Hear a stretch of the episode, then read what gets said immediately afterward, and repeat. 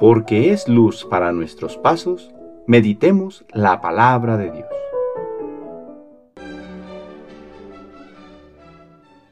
Del Santo Evangelio según San Lucas capítulo 19 versículos del 28 al 40. En aquel tiempo, Jesús, acompañado de sus discípulos, iba camino de Jerusalén y al acercarse a Betfagé y a Betania, junto al monte llamado de los Olivos, envió a dos de sus discípulos diciéndoles, Vayan al caserío que está frente a ustedes. Al entrar encontrarán atado un burrito que nadie ha montado todavía. Desátenlo y tráiganlo aquí. Si alguien les pregunta por qué lo desata, díganle, el Señor lo necesita. Fueron y encontraron todo como el Señor les había dicho.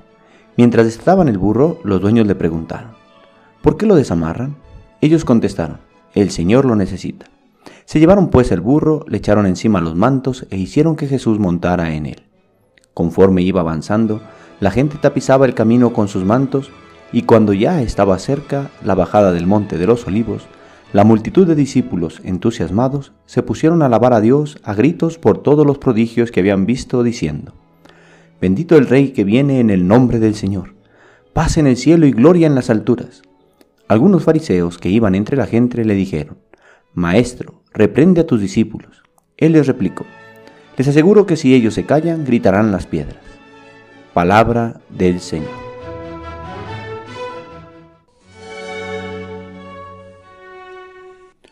Domingo de Ramos, Domingo de la Pasión del Señor. Peregrinos, caminantes, caminamos con Jesús.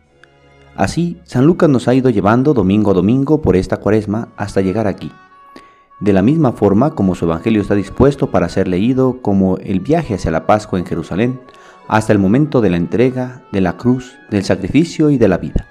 Así nos ha ido preparando para llegar a esta semana, la Semana Santa, en donde contemplamos y volvemos a vivir el misterio central de nuestra fe, la pasión, muerte y resurrección de nuestro Señor Jesucristo para salvación de todo el género humano. Porque creemos, como ha dicho San Pablo, que Cristo padeció por nosotros dejándonos un ejemplo Cristo padeció por nosotros para que sigamos sus huellas. La primera invitación para vivir en plenitud esta semana es que nos acudamos nuestra indiferencia y nos abramos a la novedad de este tiempo. En ocasiones podemos pensar que como ya sabemos el desenlace de la historia de Cristo, que muere pero finalmente resucita, ya no nos dice nada.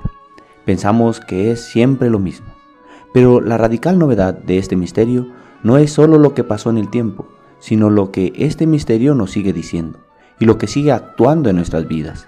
Por ello, abramos nuestro corazón a la intensidad de estos días.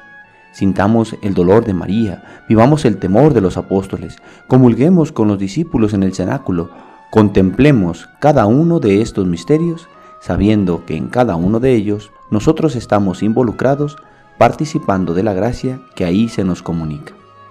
La Semana Santa abre el misterio con el Domingo de Ramos día en que Cristo es aclamado entrando humilde y montado en un burrito, así como lo habían anunciado los profetas. La gente en su alrededor grita Osana, vivas y porras al Rey que llega a traer la salvación.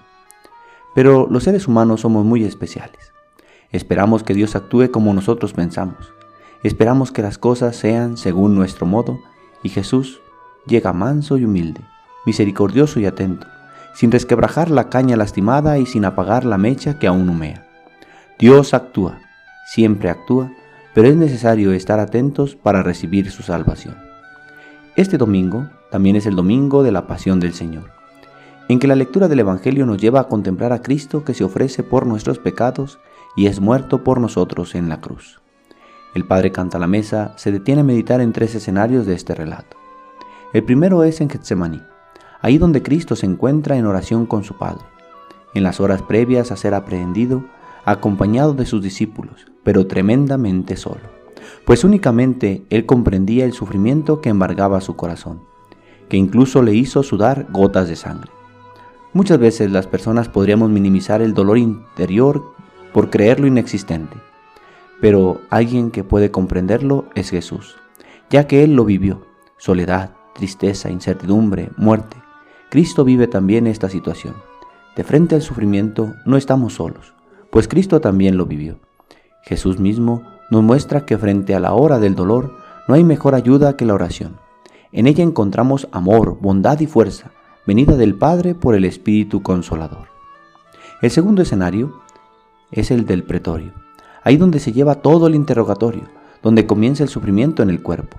Terrible escena es esta que los evangelistas cuentan con viva delicadeza, pues cada latigazo que abrió el cuerpo de nuestro Señor fueron realmente atroces cuchillos que cortan piel y carne y dejan al descubierto heridas llenas de dolor. El Evangelio dice que ni siquiera tenía figura humana.